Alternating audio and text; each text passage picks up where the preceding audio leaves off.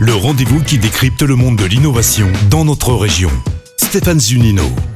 Bonjour, bonjour à tous. Connaissez-vous le rétrofit Eh bien, pour vous l'expliquer, j'ai le plaisir d'accueillir le président fondateur de Greenmot, Stéphane Londos. Bonjour. Bonjour. Alors, vous avez une expérience de plus de 20 ans dans le monde de la mobilité. Vous avez votre société implantée à Écully, c'est bien ça? Et enfin, ex, maintenant installée à Villefranche. Tout à fait. Nous avons ça. démarré à Écully, mais maintenant la société est installée sur Villefranche-sur-Saône.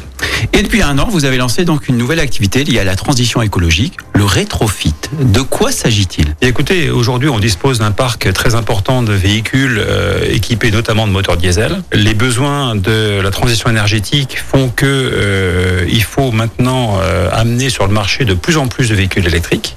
Et le rétrofit, eh bien, c'est simplement prendre un véhicule existant qui a déjà euh, vécu, qui reste euh, avec un potentiel euh, d'utilisa- d'utilisation important et euh, de transformer donc son moteur diesel, de l'enlever et de le remplacer par toute une chaîne de traction électrique. Donc là, c'est transformer des bus urbains, diesel, en des bus beaucoup moins bruyants et électriques, 100% électriques. Écoutez, la technologie, c'est simplement de, de, de remplacer tous les éléments euh, de constitutifs du, du diesel, c'est-à-dire un moteur, une boîte de vitesse, le réservoir de carburant, le système d'échappement, le système de refroidissement, tout ça, on va l'enlever et on va le remplacer par les constituants d'un véhicule électrique, à savoir un moteur électrique, avec euh, sa batterie d'alimentation, avec tous ses composants de puissance et tout le système de pilotage, c'est-à-dire le, calculateur qui va gérer l'ensemble de la chaîne de traction.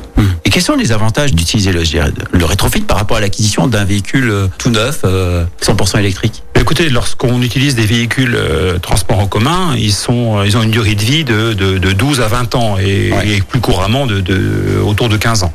Euh, si on veut réaliser cette transition, il faut les remplacer euh, par des bus propres. Euh, ben, il va falloir attendre la fin d'exploitation des bus diesel. Certains ont été achetés l'année dernière, certainement encore cette Ouais. année, et donc ça veut dire 2035.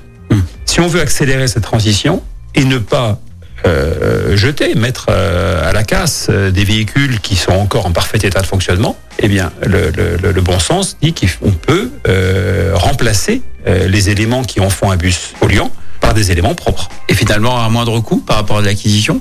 On Alors, évidemment, des- évidemment, le coût est bien moindre puisqu'on ne remplace que les éléments de la chaîne de traction. Et nous, chez Gridmod, nous avons un objectif de rendre euh, cette transformation rentable par rapport à l'exploitation du diesel euh, jusqu'à la fin de vie. C'est-à-dire qu'on a un objectif de, de, de coût de revient extrêmement agressif pour que cette transformation puisse être généralisée. Vous avez une fourchette à nous donner? Bah, écoutez, euh, on, a, on démarre avec un target à 250 000 euros pour la transformation, mais on espère bien arriver à une valeur inférieure et se rapprocher des 200 000. Sachant qu'un bus, en, général, euh, quand il est tout neuf, c'est aux alentours de 500 000. Un bus électrique, c'est c'est 500 000, voire, voire plutôt 550. Alors, ce kit rétrofit sera donc proposé dès 2022 auprès de quels clients? Alors, on est bien évidemment en discussion avec les collectivités de la région. Euh, c'est des problématiques qui sont assez complexes parce que euh, on est là sur des plans euh, de développement euh, multi pluriannuels et euh, l'approche du rétrofit eh bien, est apparue euh, au journal officiel en mars Ouais. 2020. Euh, c'est quelque chose de tout à fait récent. Et donc, euh, les discussions sont en cours, les choses ne sont pas encore arrêtées, mais euh, nous y croyons vraiment parce que nous pensons que l'opportunité est, est- est vraiment importante. Et je suppose que vous avez déjà réfléchi à l'après, c'est-à-dire à intégrer l'hydrogène Absolument, un véhicule hydrogène, c'est d'abord et avant tout un véhicule électrique. Et quand on parle d'hydrogène, c'est une pile à combustible. Le mot Ouais. pile n'est pas là pour rien. C'est un générateur d'électricité. Et donc, le, le- le- le véhicule hydrogène, pour nous, est une suite logique où on vient euh, remplacer une partie de la batterie par une pile à, combustible et euh, embrayer vers des véhicules qui auront des autonomies supérieures et pourquoi pas aller sur d'autres catégories de véhicules euh, ensuite. Merci beaucoup Stéphane Londos de, cette, de, de ces propos, de cette, de cette innovation. Merci. Je vous en prie. C'était Eureka à retrouver en podcast sur lyonpremière.fr. Eureka avec Minalogic, pôle de compétitivité des technologies du numérique en Auvergne-Rhône-Alpes et le CIC Lyonnaise de Banque. Construisons dans un monde qui bouge. Écoutez votre radio Lyon Première en direct sur l'application Lyon Première, lyonpremière.fr et bien sûr à Lyon sur 90.2 FM et en DAB+.